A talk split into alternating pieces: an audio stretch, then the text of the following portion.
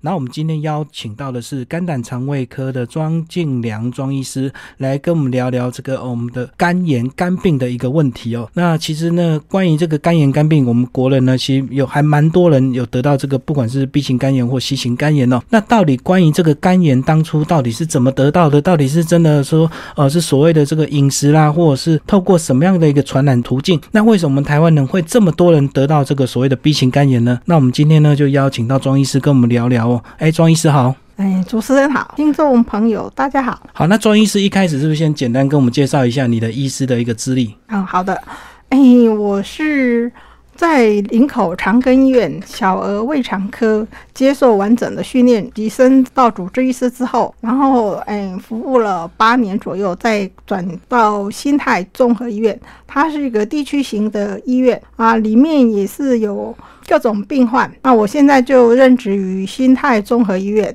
也有将近二十年的时间了。哇，在心态已经将近二十年的时间了。那接下来是不是就跟来跟我们的听众朋友介绍一下？一开始先介绍肝脏在我们人体扮演的一个角色，好不好？我们的肝脏是我们身体里面一个算是蛮大的器官，它它的重量大概差不多有一点三公斤重。然后，诶，为什么肝会有这么重要的功能？主要就是它有很多种功能，这些是其他器官所望尘莫及的。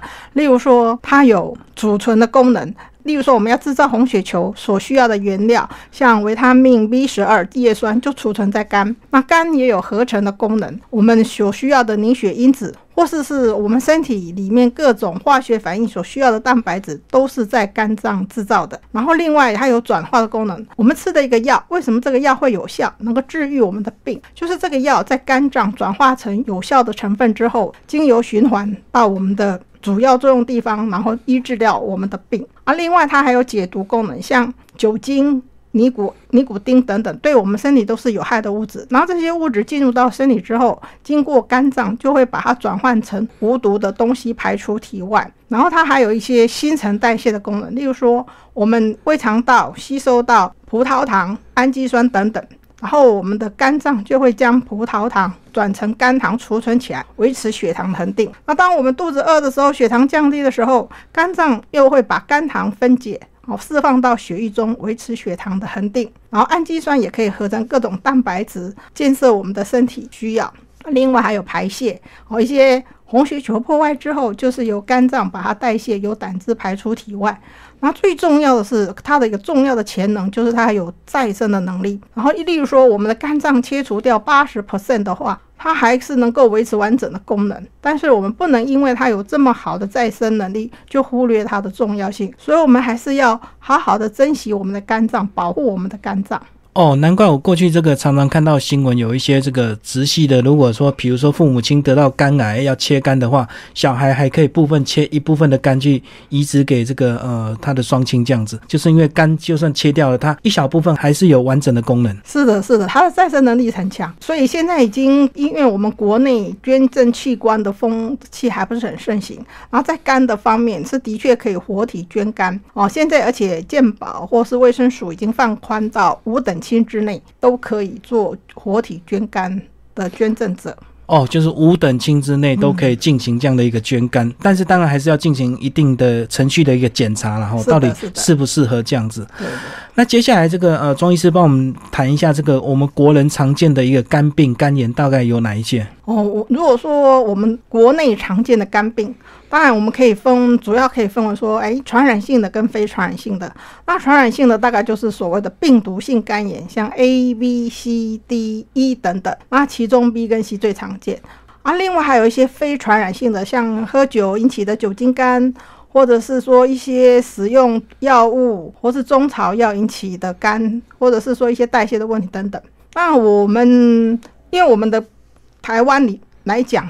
病毒性肝炎最多，那我以下就针对于这些病毒性肝炎做个简单的介绍。那病毒性肝炎有 A 型肝炎，那 A 型肝炎主要是属于一些粪口传染，也就是说我们吃到了不洁的饮食所引起的。然后 A 型肝炎它的潜伏期大概是二到四周，同时潜伏期的第三周、第四周，这类病人的呕吐物或者是排泄物里面有高量的病毒。那这高量的病毒，所以在照顾者或者是处理这些呕吐物粪便的时候，一定要非常小心，不然很容易被传染。那一般 A 型肝炎的病毒症状出来一周之后，诶，它的病毒就会明显下降。然后这种症状，早期肝炎的症状不会很明显，大概都是以疲倦、恶心、吃不下哈等等，甚至 A 型肝少数的情况下会有发烧。那一般来讲，年龄越小，诶，症状反而不明显，反而是四十岁以上的人容易有一些黄疸的出现。那一般黄疸的出现，大家就会比较惊觉到，哎，有肝炎的发生。那 A 型肝炎它好处是不会慢性化，它大概两个月左右就会康复，就会产生抗体，而且这个抗体可以终身免疫。但是还是有十 percent 的得到 A 肝的人，他的肝功能会起起伏伏，持续大概一年左右才能够完全停止啊。就算是一年，他也不会变成慢性肝炎。所以这样讲，就等于是 A 型肝炎，它是一个短期的一个疾病，就对了。对，它就是呃，在一瞬间，然后经过了二到四周的潜伏期，然后就发病。那发病告一个段落之后，它就会慢慢就会自动痊愈的。对对对。然后就以后就再也不会得到。对，有抗体的话，嗯啊，但是要注意，在它在急性期的过程中，有百分之零点一，也就是说千分之一的机会会发生猛暴性肝炎哦，这个还是有可能致命的。哦，就是会有生命的危险，就千分之一的一个几率。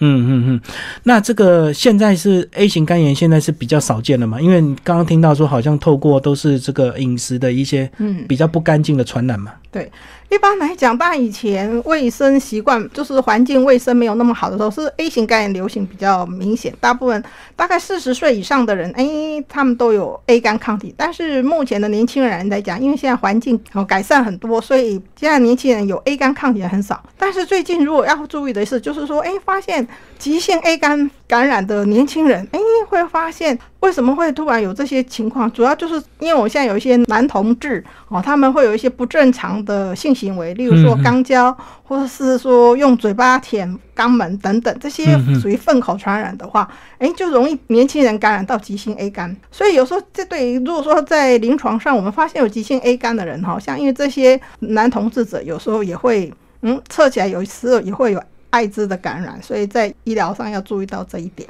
然后刚刚讲到，除了同志的一些呃习惯问题之外，那主要是以环境比较差。那这样意思是说，假如我们国人出国到比较脏的地方，比如说到一些非洲国家，是不是也有可能带 A 肝回来？啊，有可能。例如说，哦，像中国大陆啊，比较落后地方，或是尼泊尔、印度等等，也会感染到。那所以如果说你任务在身，必须一定要前往的话，那时间又很紧迫哈。在他的免疫上面有两种方式，一种所谓的被动免疫，就是赶快打 A 肝的。免疫球蛋白，也就是把那个抗体直接打到肌肉里面，好，这个可以保护差不多三个月左右啊。另外还是还有一种就是打疫苗，A 肝有疫苗，然后一般要打两针，打了第一针之后，大概可以产生大概七十 percent，两周以后打完疫苗，两周以后可以产生七十 percent 的抗体，隔六个月再打第二针，几乎可以达到百分之百抗体浓度。所以这样讲就是，如果打抗体的话，就可以一辈子都不会再被 A 肝感染。哦，没有，你看，如果是打免疫球蛋白这种抗体，大概能够维持三个月，三个月有效，让你应急之用。例如说啊，你一定三个月之内你可以从那个国家回来，好，那你现在是要出出门去，怕说在那边感染，好，你可以打免疫球蛋白，可以维保护你三个月。那事后你如果有打疫苗的话，大概这个抗体就可以持续比较久。哦，所以这个可以选择急性的打这个免疫球这样子。那如果你要比较长期，就是直接打疫苗。对，好，这是 A 肝的一个部分，非常的清楚哦。那接下来，接下来就是好，那 E 肝哦，A 跟 E 的传染方式是一样，都是因为不洁的食物饮水所引起的。那一般 E 肝也是多比较发生在。洪水泛滥的地方，像中国大陆啦，或者是一些尼泊尔、缅甸等等。那乙肝大部分也是会好，它也不会慢性化。但是乙肝有一个需要特别注意的地方，就是怀孕的妇女在第三期的时候，如果感染到一型肝炎，哦，大概有二十 percent 的死亡率，要特别注意。然后一般乙肝是没有疫苗，不过我们中国大陆有根据他们当地比较常流行的病毒株。哦，听说已经有制造出乙肝疫苗，可以局部防范。哦，所以一跟 A 的传染途径比较相近，就对。啊，只是差别在一的话，它目前没有疫苗。那如果是妇女怀孕的话，会比较危险。对，尤其是第三期的时候，感染到一型肝炎，哈，有约有二十 percent 的死亡率。哇，所以这个听众朋友就知道，这个 A 跟一是虽然说它不会转成慢性的肝炎，可是它还是会有一定的几率会造成生命的一个危险。那接下来就是介绍这个最常见、最常听到的这个 B 型肝炎。那 B、C、D 啊，这个这些这次三型肝炎主要是经由血液跟体液传染的。那 B 型肝炎感染的话，一般来讲，它可以分为两种，一个所谓的垂直传染，就是妈妈传染给孩子；第二种是水平传染。那一般如果是母子垂直传染的话，大概有八十 percent 以上以后会变成。B 型肝炎的带源者是，而如果水平传染，主要是用因为刺青啊、钻耳洞啊等等，或是使用不洁的打针，或是药物静脉哦滥用等等感染哦，这种的话是属于水平传染。那急性 B 肝大部分会痊愈，大概只有十 percent 会变成 chronic。那 B 肝一旦感染，如果说变成带源的话，它的整个过程哈，它可以分为免疫耐受期。还有免疫清除期，还有一种就是免疫控制期，还有活化期。也就是说，小孩子如果在幼小的时候被母亲传染后，诶，这样子的小朋友，他的肝功能是正常，可是抽血病毒量还蛮高的。但是这个时间是属于他，因为他的免疫系统还没有很成熟，嗯，然后我们体内的免疫系统还没有辨别出 B 型肝炎病毒，所以宿主。跟病毒是属于和平共处的阶段。嗯，嘿，虽然病人哦，一抗原呈阳性，病毒很高，可是他肝功能 GOT、GPT 是正常的。是，好啊，等到进入青春期，二十几岁左右，哎，我们的免疫系统觉醒了，会发动免疫攻击，把带有 B 肝病毒的肝细胞清除掉。这个时候就会发现 GOT、GPT 高起来。然后这种清除的作用原本是好的，但是就是说要一举把它歼灭所有的 B 肝病毒感染的肝细胞，但是有些人就不是那么幸运，有些人是一举歼灭之后，哎，就产生抗，但是哎对，所以有些人在临床上会发现，有些人哎一去抽血就有抗体了，他什么时候感染到 B 型肝炎，都没有感觉过啊，有的人就是成为带源，那有些人就是说他。病毒一直没有办法完全清除，然后我们的免疫系统一阵一阵一阵一阵的有意图要把清除掉被乙肝病毒感染的肝细胞，所以会造成肝功能起起伏伏。是是是，那这样子反而不好，容易引起后来就是变成慢性肝炎。那慢性肝炎哦久了又容易有肝硬化、肝癌的隐忧。啊，如果说，哎，有些病毒，如果说病人本来是一抗原阳性变成一抗原阴性的话，我肝功能都维持正常，这个就是所谓进入的免疫控制期。虽然说它还是带源，至少肝功能正常，肝没有常常发炎，嗯，这样子以后发展成硬化啦、长肝的机会会比常常发炎的人好很多。哦，所以是反复的发炎的，是比较容易转变成这个慢性肝炎。对，反而不好。要么就是一举把它病毒都一举消灭，产生抗体的意思就是说，我们身体等于是对 B 型肝炎已经痊愈了，身体已经产生抗体，它不会再发作了嘛？可是这个不容易。我们顶多如果说我们那个发作哈，例如说一个带源的哈，到了青春期二三二十几岁的时候，诶，它发生一个急性发作，如果能够。把受壁肝感染的肝细胞清除掉，但是还是没有办法完全清除掉，是是是，因为它有一些 DNA 已经跑到肝细胞里面。我们只能说，哎，至少让病毒降低，一抗原变成阴性，不要常常发作。所以这个 B 肝最麻烦的就是这个反复发炎，然后造成慢性肝炎，对不对？对。然后这个好像这个国人为什么比例那么高？是在以前这个很多人被这个垂直传染吗？一般那时候垂直传染大概占四十 percent，有六十 percent 大概是属于水平传染。所以啊，就是因为哦以前感染到哈，然后所以从民国七十三年以后，我们的政府全面的新生儿都打 B 型肝炎疫苗。打了 B 型肝疫苗以后，以前如果说在四十岁以上的人，他们的带源率是差不多十五到二十 percent，约十七 percent。但是从民国七十三年以后实施全面婴儿 B 型肝炎三针的注射之后，哎，明显降低到一 percent。这样讲就是说，即使你在七十三年出生，你曾经被这个妈妈的母体感染，其实透过这个肝炎的疫苗的三剂的一个施打，还是可以把 B 炎这个呃清除掉，这样子吗？哎，那个也不是这样子讲，应该是说，如果真的被传染了，你打疫苗或许还是没办法。哦，现在是这样子哦。如果妈妈在怀孕的第三期快要生产的时候来测那个 B 肝病毒，如果妈妈那时候第怀孕第三期一抗原呈阳性，病毒有十一 cc 的血液里里面有十的五次方 copy 哦，这是一个 B 肝病毒的单位。如果有这么高的话，然后他的孩子就算出生，赶快打免疫球蛋白去中和掉病毒，然后又打了三针乙型肝疫苗，他还是有差不多十 percent 被感染。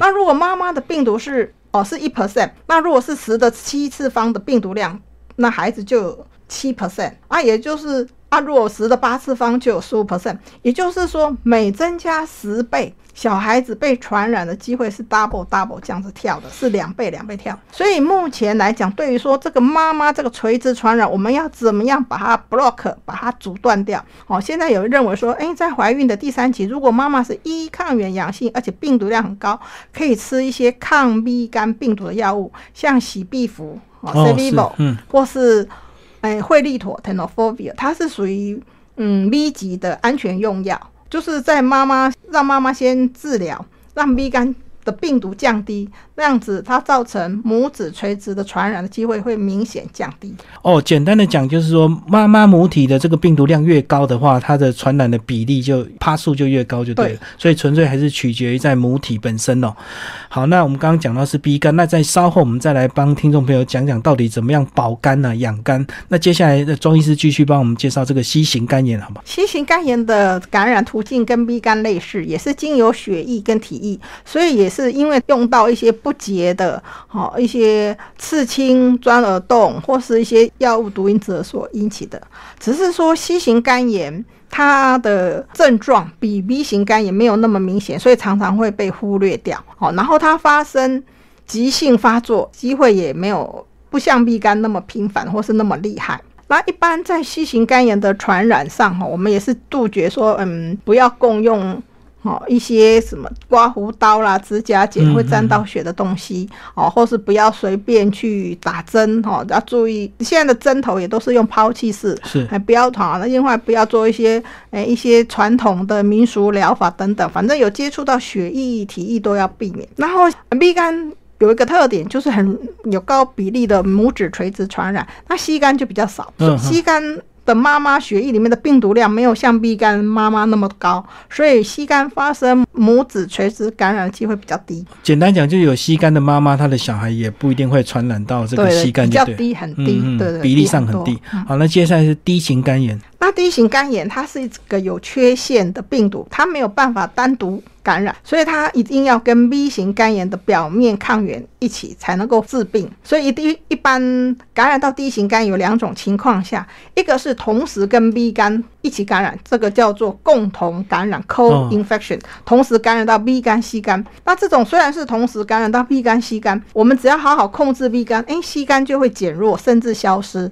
然后这样子的低。型肝炎会变成 chronic r a e 大概只有十小于十 percent。那还有一种是叫做重复感染，等于说病人已经有 B 型肝炎了，后来不幸再加上 D 型肝炎的感染，就是 B 加 D。那这种情况，病人变成慢性 D 型的肝炎就有八十 percent 以上。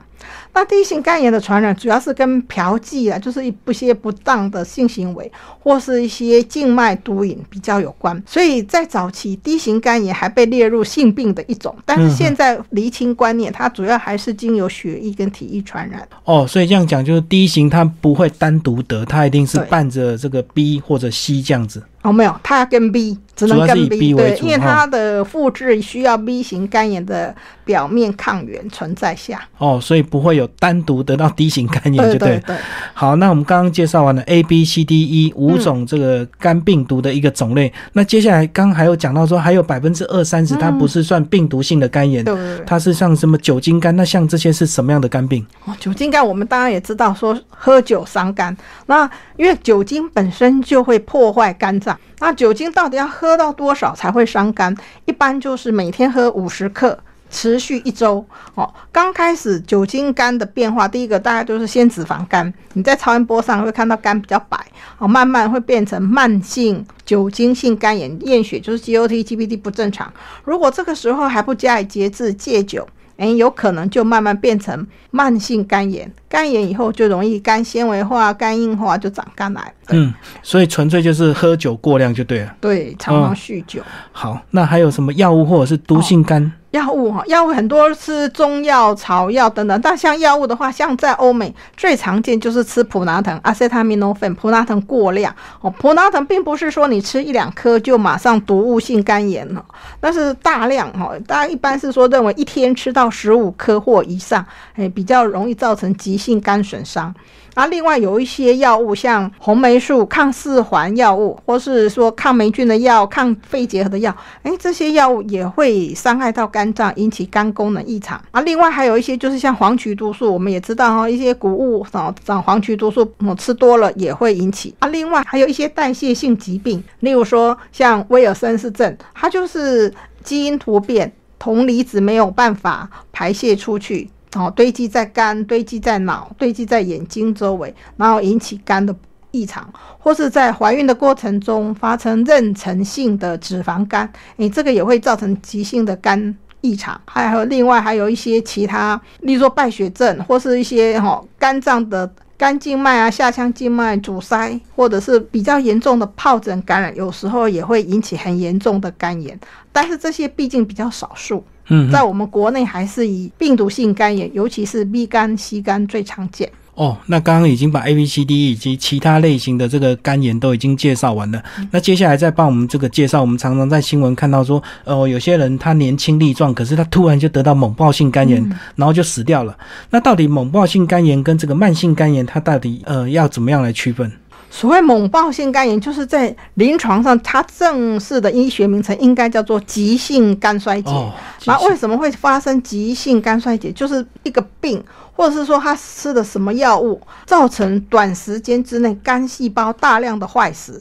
那肝细胞大量的坏死之后，它的肝的那些功能，什么代谢啊、解毒啊、制造啊，通通停摆，那身体毒物就排泄不出去，哎，这样子就会造成所谓的急性肝衰竭。然后造成这种急性肝衰竭的原因，哈，最常见的还是以 B 肝最常见，嗯嗯啊，另外当然有些药物引起的。那它的症状，猛暴性肝炎刚开始症状跟一般的肝炎没有什么差别，也是疲倦、胃口不好、腹胀，然后慢慢黄疸出来。如果黄疸出现八周之后，接着发生肝脑病变，哦，这个就要注意是猛暴性肝炎。那猛暴性肝炎它有八十 percent 的死亡率，所以要特别注意。那所谓所谓肝脑病变，就是说我们正常我们吃的蛋白质食物会产生氨，如果肝脏是正常的话，它会把氨代谢成没有毒性的 NH4 症。嗯嗯。啊，但是如果肝急性衰竭的时候，肝细胞没有办法处理这个过量的氨，就会跑到随着循环跑到脑，造成脑的病变。脑的病变初期的就是所谓的肝性脑病变，初期的症状就是会脾气暴躁、人格性异常，跟他以往的行为不一样。好，慢慢进入中度以后会意识混乱，甚至更严重就昏迷了。对这个，好，所以这个就是猛暴性肝炎的一个程序。那猛暴性肝炎是不是像新闻讲的，真的都是年轻人？那老人家反而不会猛暴，是因为这个年轻人抵抗力强，所以一直抵抗，一直抵抗，抵抗到最后突然就这样爆发出来吗？也不是，一般来讲哈，它应该是有一个什么诱因突然造成这样子。哦，然后老年人或许比较没有这些诱因，现在年轻人的花样稍。比较多，或者是说，哎，没有好好，哎，比较喜欢尝鲜，哎，一些药物啊，或者什么喜欢来试试看，但是有些真的是会引发猛暴性肝炎。哦，所以主要是这个要有诱因，而不是年纪的关系，就对对对。嗯，那老人家可能生活作息比较正常，所以他比较不会突然就猛暴性的这个发作这样。那接下来中医师就来跟我们聊聊，到底我们要怎么样才能够减少我们得到肝炎的一个几率？就如刚才刚开始哈，分为病毒性肝炎跟非病毒性肝炎，那。非病毒性肝炎，例如说是酒精药物，那我们当然就是戒酒，不要滥用药哈。那如果说有一些遗传或是新陈代谢引起的肝病，那当然就是要在专科医师的门诊好持续治疗照护。那接下来我们来介绍怎么样预防这些病毒性肝炎的传染。那我们提过。A 型跟 E 型肝炎病毒，它是属于不洁的饮食所传染的，所以当然就是从不生食、不喝生水来着手，然后注重环境的卫生、自己个人的卫生等等，来防止感染到 A 肝跟 E 肝，甚至 A 型肝炎已经有疫苗了，好，有所谓的被动免疫疫苗跟。主动免疫苗注射，哈，如果说短期之内需要到疫区的话，可以打疫苗，或是说，哎，我们也可以打那个被动免疫的疫苗，打两针产生抗体，能终身保护。那一型肝炎目前是除了大陆有自己研发的疫苗之外，在各国。一型肝炎疫苗并不普及。那 VCD 主要是经由血液跟体液传染的，大概大家就是尽量避免使用不洁的针头或者是一些针具，哈，避免刺青、拔罐、刮痧等等，或是一些药引等等来预防。那刚刚讲到这个体液跟血液的这个传染哦，那以这个体液来讲，说有时候大家会以为说这个肝炎这个接吻，这个口水也会传染，这个是不是只要有一定的这个病毒量才会感染，对不对？对对对，哦，一般来讲，如果说接吻呐，哈。哎，除非说刚好嘴巴有伤口有血啊，那当然它的病毒量会升高，否则在口水里面它的病毒量并不高，所以接吻也并不会马上就传染到 B 肝、C 肝或者是湿 D 肝等等。所以这样讲就是说，这个血液比这个体液还危险，就对，因为血液的病毒量比较高。对对，哦，就是要避免这个两个都有伤口，然后去触碰到彼此的这个血液这样子哈。那接下来我们来谈谈这个呃肝的一些保健好不好？如果说真的很不小心这个得到到这个肝炎，或者是说有些人他可能这个呃小时候是因为妈妈这个垂直传染，也不是他自己造成的。那到底他要怎么样来呃追踪保健？然后有没有一些运动啊，或者是一些生活习惯，或者是一些饮食，可以来让自己的这个病毒啊，让它维持稳定，不要再一直反复的发炎？那如果说像哦母子垂直传染，那我们既然感染到 B 型肝炎，那就是应该。定期追踪，一般现在可以每六个月到医疗院所抽血，好，抽血可以验一下肝功能、胎儿蛋白，好，甚至做超音波看看肝的实质部分有没有什么变化。那如果说，哎，肝功能持续一直不正常的情况下，哈，那现在也可以再进一步测，哎，依抗原的情况如何？好，如果说病人有带源超过六个月，依抗原呈阳性，肝功能啊，ALT。也就是 GPT 有两倍以上，也就是一倍是四十，两倍以上就是有八十以上。然后病毒如果有达到两万 MIU 哈每 cc 的血液的话，健保就会给付一些抗 B 肝病毒的药物治疗。好，治疗到一抗原转阴性的时候，再加强稳固治疗一年。那如果说是你是一抗原阴性，但是肝功能异常，那病毒量是两倍到五倍之间，那就是可以支持性疗法。三个月以后再验，如果还是超过两倍以上啊，然后同时病毒有两千以上，有达到这个标准，健保也会给付抗 B 肝病毒的药物治疗。那目前来讲，抗 B 肝病毒的药物哈，有分为以前是打干扰素，现在有口服药。打干扰素有所谓的传统型，就是一周打三次，跟一个礼拜，跟长效型一个礼拜打一次。它的好处是，一抗原变成阴性的机会比较高，但是相对的副作用比较大哦，民众接受度比较不喜欢。那口服的药有所谓的核苷酸类的药物，好像肝能、肝势能。喜必福、贝勒克、惠利妥等等，那在那个惠利妥还有那个贝勒克，他们的抗药性都蛮低的。那吸肝的治疗的话，哈，你如果说也是尽量避免啊一些血液。的接触，那如果说真的不幸肝功能一直异常的话，以前也是健保给付打干扰素加雷巴威林，那现在一些，但是因为干扰素的副作用很大，那雷巴威林也容易引起贫血，所以近几年来已经有很多种吸肝的口口服药问世的，就所谓的 DAA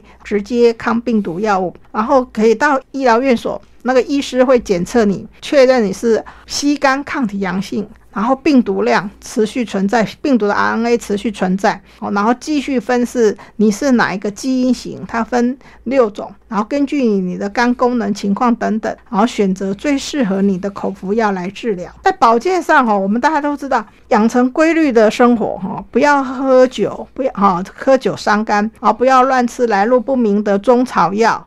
哦，还要注意黄曲毒素等等，这些都是对于肝很重要的一个保健之道。那适度的运动也是很好，哦，也不要熬夜等等，这些都是我们大家耳熟能详知道的保肝之道。也不只是说保肝呐，各种身体的内脏也都是需要这样子的一个方式来保养。中医的部分常常会讲说，这个晚上这个呃不要熬夜，因为晚上呢是肝这个解毒休息的一个时间。这样的说法是对的嘛？就是说肝的话晚上是需要休息，它半夜是需要解毒的。哦，有以中医来讲，就是晚上十一点到凌晨一点是所我们的养肝时间。哎，对。当然我们我们也是认同这些哦，但是我们也知道，就是熬夜不要说不好，我们以一般的。常识来讲，当然熬夜偶尔哈不得已熬夜一天偶可可以，但是最终还是要恢复正常的哦，不然还是精神还是会不好。那不仅是肝不好，头脑也会不清楚啊，啊，或者是嘿，可能你睡眠不足。精神不好，血压也会高，心脏血管也不好，全身也会没有精神。所以，当然我们承认说，哎，十一点到一点好好睡啊。其实十一点应该也是入床，应该要入睡的时候了。好好睡眠也是很重要的哦。所以这个养成好的一个睡眠习惯更重要。其实身体每个器官都要休息，也不是只有肝要休息。对对，嗯嗯。